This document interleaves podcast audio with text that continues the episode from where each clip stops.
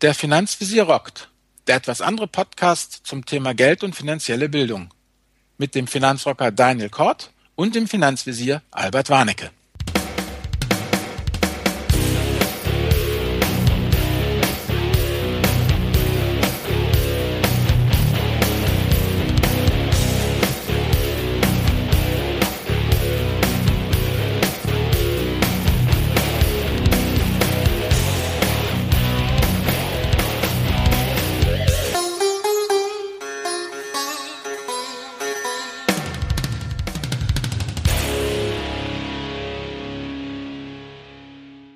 Ja, hallo und herzlich willkommen zu einer neuen Folge des Podcasts Der Finanzvisier rockt.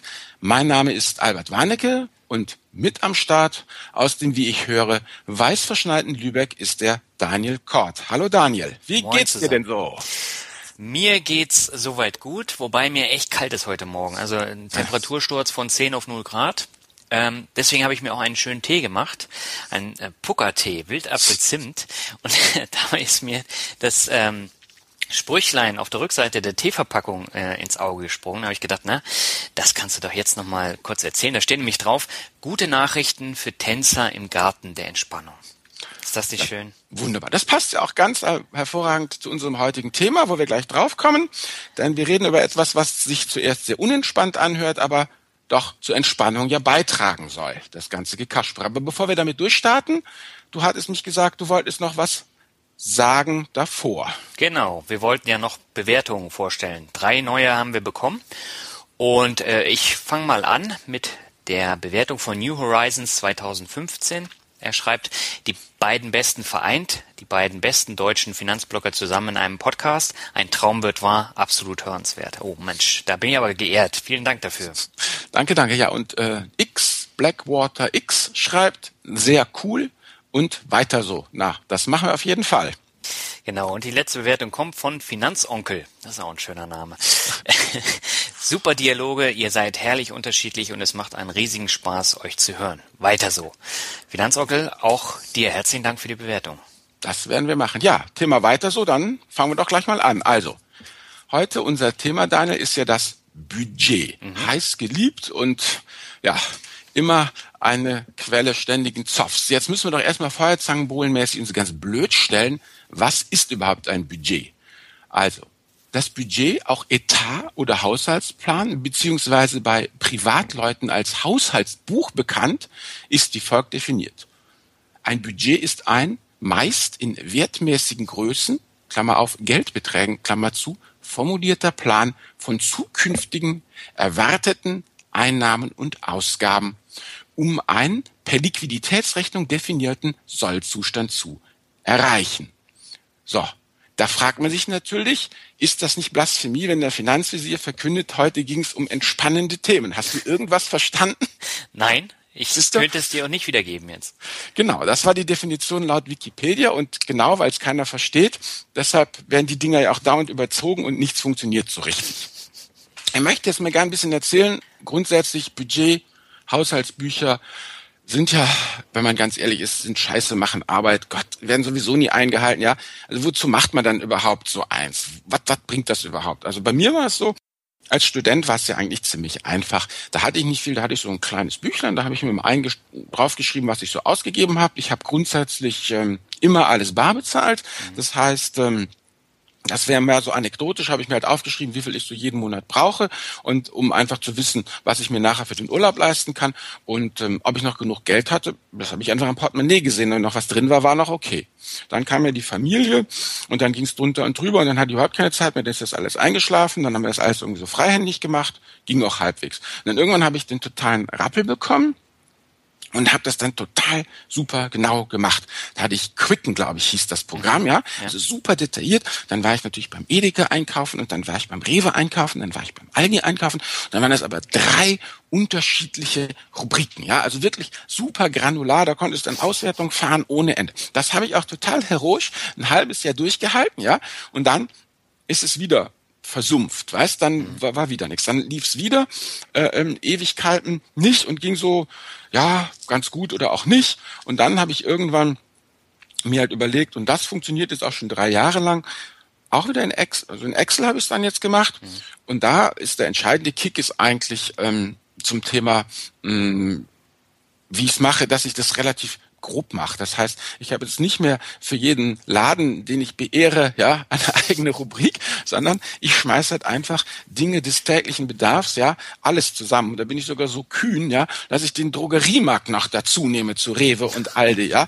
Oder wenn ich in der Apotheke irgendwas kaufe oder solche Das kommt halt einfach sozusagen, meine momentane Strategie ist so ähm, grob wie möglich und so fein wie nötig. Fertig, ja. Es gibt dann einen Block Entertainment und da ist dann alles drin, ja. Unser Konzert, was wir letztens besucht haben, genauso wenn wir essen gehen oder wenn wir ins Theater gehen, das kommt da einfach alles rein und wird nicht weiter aufgeschlüsselt. Und dann habe ich noch sozusagen, was man ja überhaupt nicht machen darf, ja, wo ja jeder ernsthafte Budgetierer jaulen zusammenbricht. Ich habe die Rubrik Sonstiges, weißt du, meine Schlumpfkategorie, da schmeiße ich alles rein, wo ich sage, nee, komm jetzt da, ist jetzt auch kein Bock mehr und das reicht dann auch. So stellt sich die Frage, warum ich das überhaupt mache. Das ist lästig, das gebe ich auch zu. Und ähm, für mich geht es eigentlich darum, ja, wie so ein Segler. Also wenn die, wenn die navigieren, dann ist es ja auch relativ lästig, die Kursbestimmung erstmal zu machen, mittels Seekarte, Lineal und was weiß ich nicht noch allem. Aber wenn es halt irgendwie in einer engen Fahrrinne bist, kannst du halt nicht äh, ohne äh, Autopilot, äh, also mit Autopilot fahren, sondern du musst schon deinen Kurs irgendwo kennen. Und deshalb mache ich eigentlich diese Geschichte, weil mir geht es eigentlich drum, ich will ein Gefühl für meine Einnahmen kriegen und für meine Ausgaben. Mhm. Das äh, kann ich auch nachvollziehen. Das habe ich ja bei mir auch. Ich habe ja auch Excel und habe auch ähnliche Kategorien wie du. Ähm, Finde es jetzt gar nicht so äh, anstrengend, sondern ich trage da die Sachen ein, das kostet mich äh, fünf Minuten. Andere Leute nutzen halt ihr iPad und tragen das da in eine App ein. Das geht. Also gerade wenn man nicht so ganz mit, mit Geld umgehen kann, ist das ein, eine gute Hilfestellung. Aber ich werde das jetzt äh, nur noch bis Dezember machen und dann äh, reicht es mit Haushaltsplan. Ja gut, aber ich denke, das liegt daran, dass du dann ein Gefühl hast für deine Einnahmen genau. und deine Ausgaben, das oder? war ja auch das Ziel. Also deswegen mhm. habe ich das ja gemacht. Und lustigerweise kam nach einem unserer letzten Podcasts mhm. eine, ähm, ein Kommentar unter den ähm, Beitrag vom mhm. Und der hat mir dann unterstellt, ähm, ja, ich könnte nicht mit Geld umgehen, weil ich äh, den Haushaltsplan mache. Und alle Leute, die einen Haushaltsplan machen, können nicht mit Geld umgehen. So ungefähr kam es dann rüber. Aber ähm, mir war es einfach wichtig, mal zu gucken, wo, wo versickert das Geld und ähm, um da was machen zu können.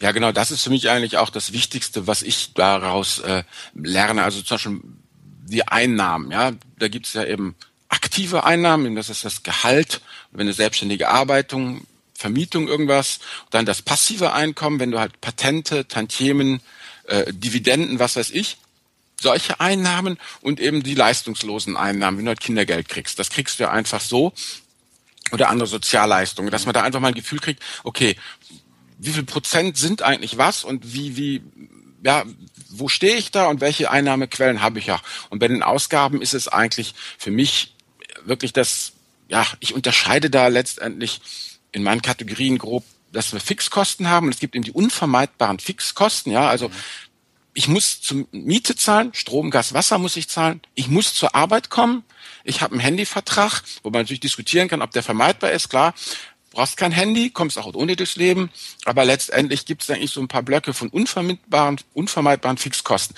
Wenn man die erstmal mal kennt, das ist eigentlich für mich dann schon nach der 80-20-Regel, dann hast du eigentlich den Löwenteil, dann, dann, dann stellst du eigentlich fest, was letztlich gebundene gebundene Ausgaben sind. Mhm. Dann Wobei, hast du noch äh, wenn ich ganz kurz einhaken darf, äh, du hast gesagt, ein Handy braucht man nicht. Das musst du mal den jungen Leuten heutzutage sagen. Die können ja gar nicht mehr ohne Handy Bus fahren ja. oder Zug fahren. Genau, da kommen wir nämlich zum nächsten Punkt, dass man dann nachher, wenn man eben seine Kosten so mal die Blöcke einfach hat, ähm, sich dann überlegt, ähm, was davon ist wirklich vermeidbar, also dass man das dann bewertet. Das ist eigentlich der, der viel wichtigere Schritt ähm, in, in meinen Augen, dass man sich einfach anguckt, was man hat, eben diese Positionsbestimmung mhm. und dann stellt man eben fest, was habe ich, was bezahle ich und was ist zum Beispiel, man kann auch ja hervorragend darüber diskutieren, ich habe Netflix, ja? Oh, schon wieder Netflix, das haben wir ja, ja oder schon Amazon mehrmals. oder Amazon, dann nehmen wir Amazon, Spotify, irgendeinen oder Sky, nimm irgendwas Sky, ja? ja? Spotify. Und Spotify, ja. Musikstream. So, und jetzt, wenn man eigentlich für sich definiert, hm, das ist für mich sozusagen einfach ein Fixkosten, die ich aber aufgrund von Lebensqualität als ja als so wichtig einstufe, das will ich haben, ja? Mhm.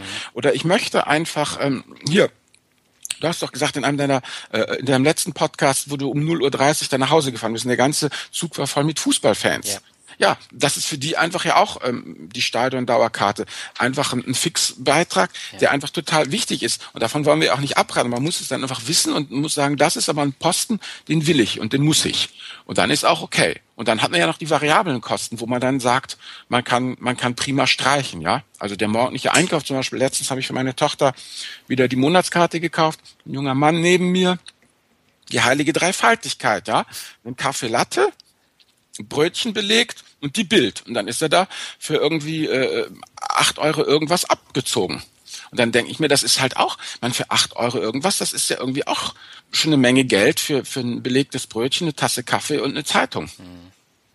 Solche Geschichten halt. Ja. Oder Alkohol. Natürlich kann ich prima ohne meine Whiskys leben, aber ab und an ist es doch nett, einen im Haus zu haben. Aber das, das, das muss man einfach dann wissen. Und das ist eigentlich für mich, ja, das Entscheidende an dieser ganzen Budgetgeschichte nicht sklavisch ein Haushaltsbuch zu führen, sondern sich die groben Posten klar zu machen und dann diese zu bewerten. Und da mhm. kommt zum Beispiel raus, ich kann nicht sparen, weil meine Ausgaben gleich meine Einnahmen sind. So im Groben. Ne? Ich komme nicht in mhm. Dispo, aber es bleibt jeden Monat praktisch nichts viel, viel über. Und da hätte ich jetzt sozusagen ja ein bisschen was zum Thema Nutzwert. Mhm. Hast du, wollen wir darüber sprechen? Was kann man tun, wenn man nicht sparen kann? Was, was, wie, mach, wie machst du das? Wenn man nicht sparen kann, das heißt, äh, wenn ich jetzt zu viele ähm, Kosten habe, ähm, ja genau, beziehungsweise wenn ich äh, zu viel Luxusgüter habe, wie jetzt Alkohol, wie jetzt Zigaretten, wie jetzt Disco, ja. was auch immer, ja. ähm, was kann ich da machen, um dann sparen zu können? Das meinst du damit? Genau, genau sozusagen, was, was man ja, wir haben ja hier äh, sozusagen dieses, äh, ja, äh, Einnahmen versus Ausgaben sind so die Top-Themen, aber was kann man irgendwie jetzt sonst noch machen? Mhm. Das habe ich ja schon in dem Sparen-Podcast äh, gesagt. Also man kann ja automatisiert sparen. Das heißt, am Monatsersten oder am fünften kann man ja Geld dann überweisen aufs Depotkonto und das wird dann in den Sparplan investiert von der Direktbank. Ähm, das ist ja eine Möglichkeit. Oder man macht es so, ähm, das Geld, was am Monatsende übrig bleibt, kommt in den Konsumtopf für den nächsten Monat. Das ist ja auch äh, eine Sache. Das ist jetzt nichts für Perfektionisten, also nichts für mhm. dich, Albert, aber ich äh, spreche aus Erfahrung, bei mir äh, funktioniert es echt gut. Ja, das ist es ja. Das Wichtige ist, es muss ja praxistauglich sein. Ja. Und wenn du, also was du letztendlich machst, ist ja, wenn ich das richtig verstanden habe, so dieses Motto, du bezahlst dich zuerst. Genau. Also am Monatsersten nimmst du praktisch alles raus aus deinem Gehalts, Cashflow, was du sparen möchtest, wo du was für die Altersvorsorge tun möchtest und das verschwindet einfach. Genau, das wird automatisch abgebucht, beziehungsweise ich überweise es per Dauerauftrag mhm. dann ähm, aufs Depot, aber ich habe ja zum Beispiel diese Rentenversicherung mhm. ähm, und Berufsunfähigkeitsversicherung und das wird ja auch immer am ersten oder zweiten dann abgebucht. Und ähm, also ich glaube, am zweiten oder dritten da ist dann nicht mehr so viel Geld äh, vorhanden, was ich dann verplempern kann. Genau, und das ist eigentlich das, ähm, ja, was wir hier in unserer äh, Folge, als wir darüber gesprochen haben, ja als das, das Antibudget bezeichnet haben, dass man einfach sagt, ich bezahle mich zuerst, das Wichtigste, was, was ich brauche für meine Altersvorsorge oder für mein Schuldenabzahlen, Immobilien und so, wird automatisch abgebucht und den Rest, den kannst du dann ja eigentlich auch ohne schlechtes Gewissen ausgeben. Genau. So, fertig. Ja. Stellt sich natürlich die Frage, was mache ich, wenn ich feststelle, ich habe gar nichts zum Sparen. Wie kann ich sparen? Da hätte ich noch zwei Vorschläge zu Na, machen. Dann schieß mal los. Und zwar einfach. Zum einen ist, jeden Abend leerst du dein Portemonnaie aus und tust einfach das ganze Münzgeld aus dem Portemonnaie raus und legst es auf Seite. Und wenn du dann einen, einen Pfund Gold zusammen hast, dann schleppst du es zur Bank und, und sparst es sozusagen, weil das merkst du gar nicht. Das ist die eine Sache. Und das andere wäre, dass du sagst, ähm, wenn du äh, im Monat, was weiß ich, ähm, 1000 Euro zur Verfügung hast, mhm. also du hast 1000 Euro äh, äh, auf dem Gehalt, dann kannst du doch sicherlich ein Prozent, das wären 10 Euro, sparen, oder? 10 Prozent sollte jeder sparen können. Das nee, ein Prozent, nur ein Prozent, nur ein Prozent. Also äh, 10 Euro, ja. 10 Euro. Ja. Du nimmst diese 10 Euro und, und legst die auf Seite. Also das, denke ich, müsste möglich sein. Also wenn es dir aber gelungen ist, jetzt diesen Monat 10 Euro zurückzulegen, dann könntest du ja probieren, nächsten Monat nochmal ein Prozent, also 20 Euro zurückzulegen. Mhm. Und so machst du das jeden Monat und sofort und dann hast du nach einem Jahr eine zwölfprozentige Sparquote. Weißt du, dieses Prinzip Frosch in Kochtopf und dann langsam die Temperatur hochdrehen. Ja, also, weißt du, was sind schon zehn, ja, was sind schon 10 Euro. Das ist, um ein Beispiel zu haben hier, das ist der junge Mann, der verzichtet dann halt einmal in der Woche auf seinen Kaffee und sein Brötchen und seine Bild und dann hat er das. Mhm. Und war ja gar nicht so schlimm. Und so sozusagen sich dann ähm, da ranzuhühnern. Das wären eigentlich meine, meine Vorschläge, wie man so ganz, ganz niederschwellig die Konsequenz aus der Budgeterkenntnis ziehen kann. Äh, meine Einnahmen und meine Ausgaben sind gleich groß. Mhm. Ja, das wird ja häufiger auch in anderen Blogs ähm, dann mhm. vorgeschlagen, dass man dann ein Prozent zurücklegt oder das Münzgeld genau. dann in, ja, genau. in so ein Einmachglas packt. Also bei mir ich pack immer die 1 Cent, die 2 Cent und die 5 Cent ähm, Stücke in so ein Sparschwein. Ah, das und Rotgeld. Ähm, ja, ja. Und davon habe ich immer ganz viel im Portemonnaie. Deswegen gehen mir erstens die Portemonnaies kaputt und zweitens auch dann die Hosen irgendwann. Hm. deswegen muss ich die dann immer raustun. Aber letztendlich die, die schimmeln jetzt dann auch in, in diesem Sparschwein vor sich hin. Hm, das ist für mich Geld. Das müsste ich ja dann rollen. Ich müsste Arbeit investieren, hm. um das dann einzuzahlen. Und da bin ich immer ein bisschen faul.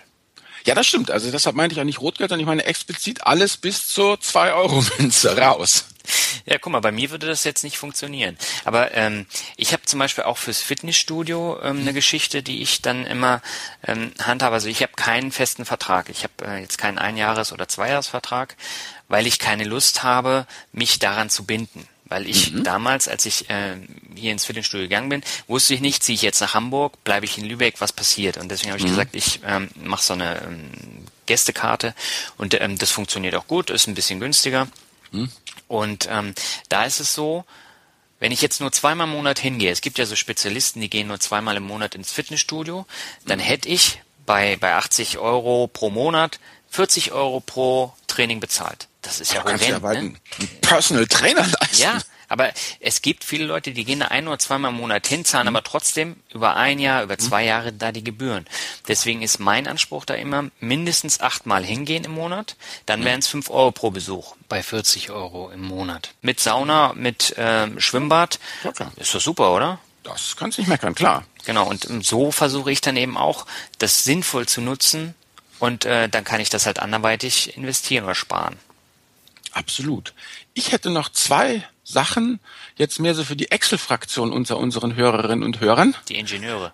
Ja, die Naturwissenschaft, Ingenieure, alle die, oh, die BWLer sagen ja auch, dass sie mit Mathe gut auskommen. Also folgendes. Ich habe letztendlich zwei Kennzahlen, auf die ich gucke. Mhm. Ja, drei sind es eigentlich. Also ich, ich habe meine Einnahmen, ziehe davon die Ausgaben ab. Das ist ja die absolute Sparsumme, mhm. was ich jeden Monat sparen kann. Oder eben ja, zu viel ausgebe. Ja. Das nächste ist, Sparsumme kann ich, das, was ich eben meine Sparsumme, die teile ich durch meine Einnahmen, durch meine Sparquote, wie viel Prozent ich sparen kann. Mhm. Das Wichtige ist, ich mache das immer monatlich, aber ich betrachte das immer übers ganze Jahr. Also so ein bisschen wie das Rebalancing bei den ETFs. Wenn man total kleinräumig und granular drauf dann wird man nur wahnsinnig. Also mir ist es auch wurscht, wenn ich dann äh, mal äh, mit meiner Sparquote im, äh, im Minus bin. Hauptsache, ich bin übers Jahr gesehen wieder im Plus. Das ist eigentlich das Interessante. Naja, und dann natürlich ähm, jetzt für die Fraktion der finanziellen Freiheit, da habe ich noch den FFI-Index, das ist der finanzielle Freiheit-Index. Das ist das gesamte passive Einkommen, also die sozusagen was über Dividenden oder äh, äh, Zinszahlungen reinkommt, dividiert durch die Ausgaben. Dann siehst du, wie viel Prozent sozusagen deiner Ausgaben durch passives Einkommen gedeckt sind. Und wenn du bei eins bist, also wenn sozusagen das passive Einkommen dividiert durch die Ausgaben bei eins ist, dann hast du es geschafft. Boah, ganz schön aufwendig. Also ich habe das jetzt nicht behalten. Macht nichts, kommt in die Show Notes. Okay.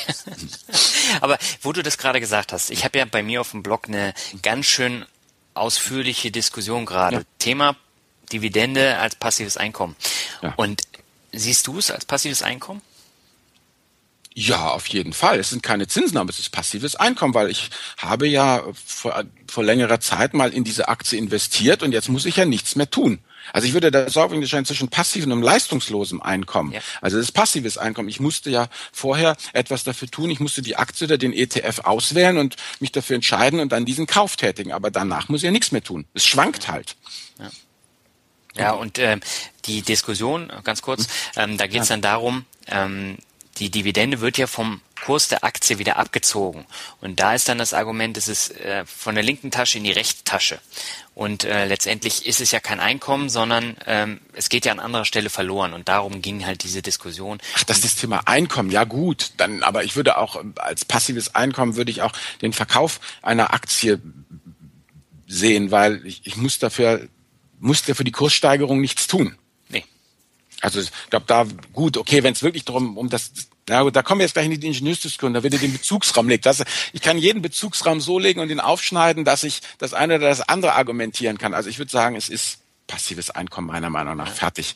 Und das sind auch solche Sachen, zum Beispiel nochmal hier um das Thema Budget zurückzukommen, wo man sich fernhalten sollte, meiner Meinung nach. Man muss es schon recht grob machen. Und wie gesagt, und ich betrachte diese drei Kennzahlen und dann ist mir der Rest auch wirklich wurscht, weil sonst macht man sich verrückt und dann macht man es auch nicht mehr. Mhm. Ja, wenn es zu aufwendig wird, macht man es nicht mehr. Also das Antibudget ist meiner Meinung nach sicherlich auf jeden Fall das, was man als jemand, der keinen Bock auf Budget hat, durchziehen sollte. Und dann ist man auch hinreichend gut aufgestellt. Ja, ganz wesentlicher Punkt. Ähm, ich wollte vorhin sagen, als du das mit Quicken erzählt hast ja. und ähm, dass du da wirklich für jeden Supermarkt ja. oder äh, für, ja. für jeden äh, Elektronikmarkt da deinen eigenen, äh, deine eigene Spalte hast. Ähm, als du damit aufgehört hast, hast du dann den Finanzvisier gegründet, oder? Nein, nein, dann war, dann war jahrelang nichts. Nein, so, nein, nein, okay. überhaupt nichts. Dann war jahrelang nichts. Das waren ja meine Jugendsünden und so. Da war ich so alt wie du. Oh dass du eine Familie hast mit Kindern und, und Stress und Mach und Tun, da waren auch die Yahoo-Zeiten, die wilden, das ist dann alles in Bach runtergegangen. Deshalb glaube ich eigentlich, also mh, hm, wenn man zwei Möglichkeiten hat, entweder ein ganz solides und vernünftiges Budget zu machen, was wirklich exakt die eigene Situation wiedergibt, aber ziemlich arbeitsaufwendig ist, oder ein so solala Budget mit dem dicken Daumen hingezimmert, ja, was aber vom Aufwand sehr sehr vertretbar ist, dann würde ich mich immer für das dicke Daumen Antibudget entscheiden und nie für das exakte, weil es man zieht es nicht durch und dann ist es wertlos. Mhm. Denn äh, ja, das ist halt mit diesen Entscheidungen so. Aber jetzt denke ich, haben wir noch den Finanzbegriff der Woche oder möchtest du noch was zum Thema Budget, Antibudget erzählen? Ja, ich wollte mich bei dir bedanken dafür, dass du mich äh, als jugendlich äh, betitelt hast. Das fand ich sehr nett. Hast mich wieder ja. aufgebaut.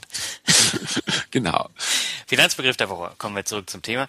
Wir haben heute wieder einen Doppelbegriff und zwar Cashflow und Liquidität. Und ähm, genau das wollen wir mit dem Budget sicherstellen. Aber was ist denn ein Cashflow? Ja, Cashflow ist nichts weiter als das äh, coole englische Wort für Geldfluss. Also wir hatten es ja definiert, Überschuss eines Übernehm Unternehmens oder eines Arbeitnehmers nach Abzug aller Unkosten, der zugleich die Kennziffer zur Beurteilung der finanziellen Struktur ergibt. Also es ist letztendlich, wie viel Geld kommt rein und wie viel Geld geht raus. Das ist ja das, was wir mit dem Budget herausfinden wollen. Mhm, genau. Gut, und dann haben wir noch die Liquidität. Das zeigt halt die Möglichkeit, ja, das sagt, kannst du zahlen oder musst du anschreiben lassen. Ja, ich meine, das ist es. Du musst äh, am Ende des Tages geht's nur noch drum, hast du genügend Geld, hast du genügend liquide Mittel, ja, um eben liquide Mittel kaufen zu können. Ja, wenn ich in meinen Whisky Store gehe, brauche ich liquide Mittel, um andere liquide Mittel kaufen zu können. Sonst geht das nicht. Und das ist eigentlich letztendlich das Thema, wenn man ja immer hört, zum Beispiel, wenn sie in der ganz großen Welt dann vom Credit Crunch reden oder so, wenn dann einfach Banken zahlungsunfähig werden, wenn die Liquidität austrocknet, wenn kein Geld mehr im Umf Umlauf ist, das ist eigentlich viel, also das Allerschlimmste, was dir, was dir passieren kann. Mhm. Kein, nicht mehr zahlungsfähig zu sein. Und das soll letztendlich das ganze Gekasper mit dem Budget oder Antibudget gilt ja, geht ja nur um das Thema, die eigene Liquidität zu sichern. Dass man um nochmal jetzt eine Podcast-Folge zuvor zu verweisen, nicht in den Dispo muss. Ja. Ganz wesentlicher Punkt. Oder wenn man dann halt Schulden hat, dass die Cashflow gedeckt sind. Ja. Auch ein wesentlicher Punkt. Also ich hatte ja mal ein Interview mit Alex Fischer, das ist ja der Immobilieninvestor-Guru. Der hat auch einen eigenen Podcast und einen YouTube-Kanal mit sich Videos. Und der hat mir erzählt, er hat 16,2 Millionen Schulden, mhm. aber komplett Cashflow gedeckt. Das heißt, die Einnahmen aus der Miete mhm. finanzieren die Kredite, die er aufgenommen hat. Mhm. Ja, dann, das ist halt, da muss man halt genau rechnen und dann funktioniert es auch. Ja. Weil letztendlich ist ja genau das, wenn du in den Dispo rutscht als Privatmensch, dann ist das ja der Preis, den du der Bank dafür zahlst, dass sie dich wieder mit Liquidität, also mit Geld ausstattet, dass du wieder ja. zahlungsfähig wirst. Ja. Und ja, deshalb machen wir Budget. Nur um dieses Thema sicherzustellen. Dann läuft's eigentlich. Das wollen wir hoffen. Also ich glaube, das war jetzt auch ziemlich viel Input wieder in der Folge. Mhm. Ähm, ich würde sagen, wir gehen über zum Thema Buchempfehlung der Woche. Du hast ja. uns was Spannendes mitgebracht. Vielleicht magst du das kurz vorstellen. Gerne, ja. Also, ich habe hier ein Buch, das heißt Genial, einfach entscheiden, besser denken, handeln und investieren im täglichen Entscheidungsdschungel von Christine Stock und Joachim Goldberg. Ich bin auf das Buch gekommen, weil ich den Herrn Goldberg ähm, auf der Finanzbarcamp Session gesehen habe. Er ist äh, Börsenpsychologe, war 20 Jahre lang Devisenhändler äh, und er hat hier ein Buch auf die Reihe äh, gebracht, wo es einfach darum geht, ähm, mal in den Kopf zu gucken und festzustellen, wie unser Gehirn eigentlich entscheidet, nach welchen Verhalten Mustern wir entscheiden und die sind eben doch noch sehr steinzeitlich geprägt und äh, kommen da doch immer wieder in Konflikt mit der rasanten gesellschaftlichen Entwicklung in den letzten Jahrhunderten. Und deshalb äh, ähm, ja, sind die Entscheidungen, die wir eben treffen, oft, wie schreibt es hier so schön äh, im Klappentext, suboptimal. So. Und dieses ganze Budget und Schulden, das ist ja auch ein eher trockenes Thema, aber mit guten Entscheidungen kann man da eine Menge reißen. Und deshalb würde ich halt einfach gerne dieses äh, Buch von äh, Christine Stock und Jochen Goldberg vorschlagen. Genial, einfach entscheiden. Es sind, ähm, warte mal, ich gucke mal kurz nach. Oh, knapp 400 Seiten, aber es ist amüsant und flott äh, geschrieben und äh, äh, doch sehr sehr alltagstauglich sind etliche Grafiken und Tabellen drin, was mir als Ingenieur immer sehr gut gefällt. Aber das sind auch alles Grafiken und, und Tabellen, die ähm, auch nicht Naturwissenschaftler, Ingenieure gut verstehen können. Und wie gesagt, der Text ist einfach ähm, sehr sehr gut geschrieben und äh, zeigt einfach ja, wie wir entscheiden und wie man besser entscheiden könnte. Mhm. Bringt er denn auch wieder so eine lebendigen Beispiele wie jetzt mit dem Blumenstrauß? Auf jeden Fall, auf jeden Fall.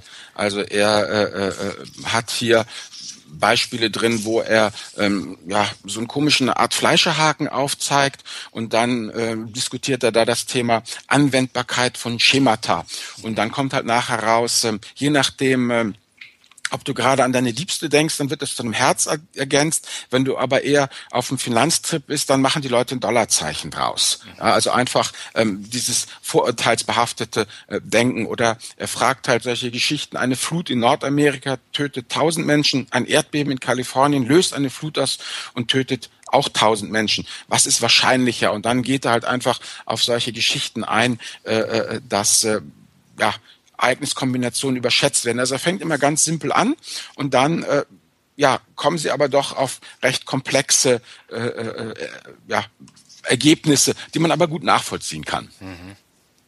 Das heißt, also, da geht es dann auch um, um so bestimmte Phänomene, wie man die erklärt. Ja, wie man die erklärt, warum du zum Beispiel so eine Abneigung gegen Verluste hast, mhm. weil das äh, eben eine kognitive Dissonanz hervorruft und das mag der Mensch genauso wenig wie Hunger oder Durst und dann versucht man halt sich eben die Situation irgendwie schön zu zu reden und all diese ganzen äh, Geschichten. Also letztendlich mh, hm, kreist es alles um die These, der Mensch ist kein Homo Ökonomikus, sondern er bringt halt rein, dass wir Menschen harmoniesüchtig und kontrollwütig sind, dass wir oft auf Autopilot laufen, ja, dass wir in der relativen Welt leben. Also Stichwort du in Lübeck in deiner Wohnung, möchtest du eine größere Wohnung haben, wenn alle deine Nachbarn eine noch größere Wohnung haben, oder bleibst du in deiner Wohnung, Hauptsache deine Nachbarn haben alle kleinere Wohnungen, ja, solche Geschichten halt. Das, äh, äh dann, was haben wir?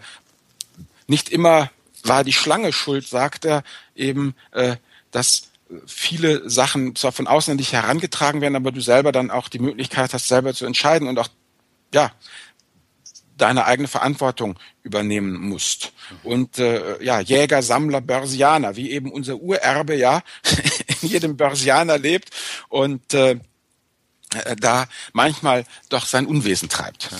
Also ich muss sagen, klingt sehr spannend. Ich glaube, äh, das werde ich mal auf meine umfangreiche Bücherliste packen. Ja, also kann ich dir nur empfehlen. Mir hat es wirklich gut gefallen. Es liest sich flott und es, es hilft einem auch beim Alltag. Super, dann vielen Dank für die Buchempfehlung. Dann würde ja. ich sagen, bevor wir jetzt ähm, zum Ende kommen, mhm. lass uns noch mal ein kleines Fazit ziehen. Was sind die Vorteile von Budget und von Antibudget?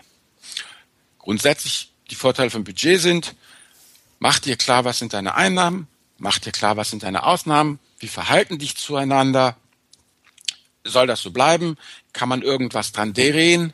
Und die einfachste Variante von allem ist das Danielsche Anti-Budget.